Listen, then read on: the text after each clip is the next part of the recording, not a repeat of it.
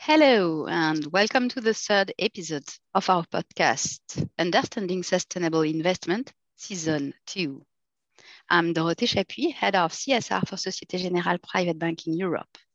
Today's topic is part of our three episode series on the ways in which investors can implement their sustainable investment preferences. In our previous episode, we unpacked the sustainable business approach. Today, we will delve into the green business approach. To guide us, I'm pleased to welcome Petra Besson-Fencikova, Head of ESG Investments and Portfolio Manager at Societe Generale Private Banking Wealth Management. Hello, Petra. Hello, Dorothée. Petra, before we get down to business, just a quick reminder. Before implementing their sustainable investment preferences, clients have to choose one of the three general profiles, one with no preference for sustainable investment, another one for personalized profile, and the last one we call a generic profile that fits in with Societe Generale Private Banking sustainable offering. With a personalized profile, clients have to determine within their investor's profile the percentage to which their portfolios align with sustainable businesses. This was the subject of our previous episode. In that case, they won't choose a specific ESG issue, environment, social, or governance. They will align their portfolios with sustainable businesses in general.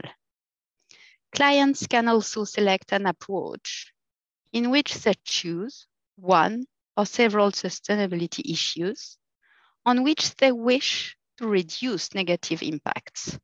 This will be the topic of our next episode. With a generic profile, clients can determine the degree to which their portfolios align with environmental issues by opting for the green business approach. And finally, they can choose a degree of alignment to the environmental theme with an approach by green activities. So Petra, let's focus on these activities. What do they encompass exactly? When we talk about green businesses, it is in reference to the European Union's green taxonomy, a system for classifying economic activities in order to identify, at the European level, those we can call environmentally sustainable.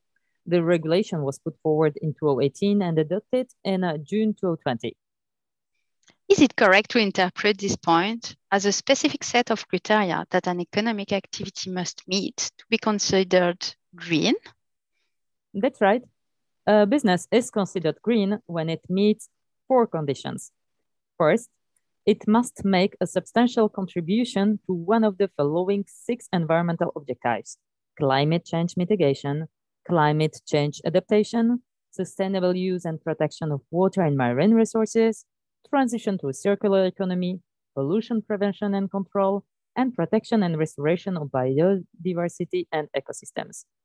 Second, it cannot cause significant harm to any of the other objectives. Third, it must be carried out in a way that is respectful of employees and of human rights, particularly in light of the United Nations guiding principles on businesses and human rights. And fourth and final condition, it must comply with the very specific technical criteria set by the European Commission. So far, these criteria are in place for the first two environmental objectives, which are climate change mitigation and climate change adaptation. The technical criteria for the remaining objectives are still work in progress. Therefore, in its current form, the green taxonomy designates businesses that do not worsen climate change. Its scope will broaden as the technical criteria for the fourth remaining environmental objectives are formalized. It's complex, but it's clear as well. Could you give us a few real life examples of green businesses, please? Of course. Uh, take the electricity sector. Only electricity that emits less than 100 grams of CO2 per kilowatt hour generated is considered green. That instantly excludes fossil fuel based generation. Another example is cement production, which is only considered green if its emissions are below 0.469 ton of CO2 per ton of cement produced. Wow, that's precise, isn't it?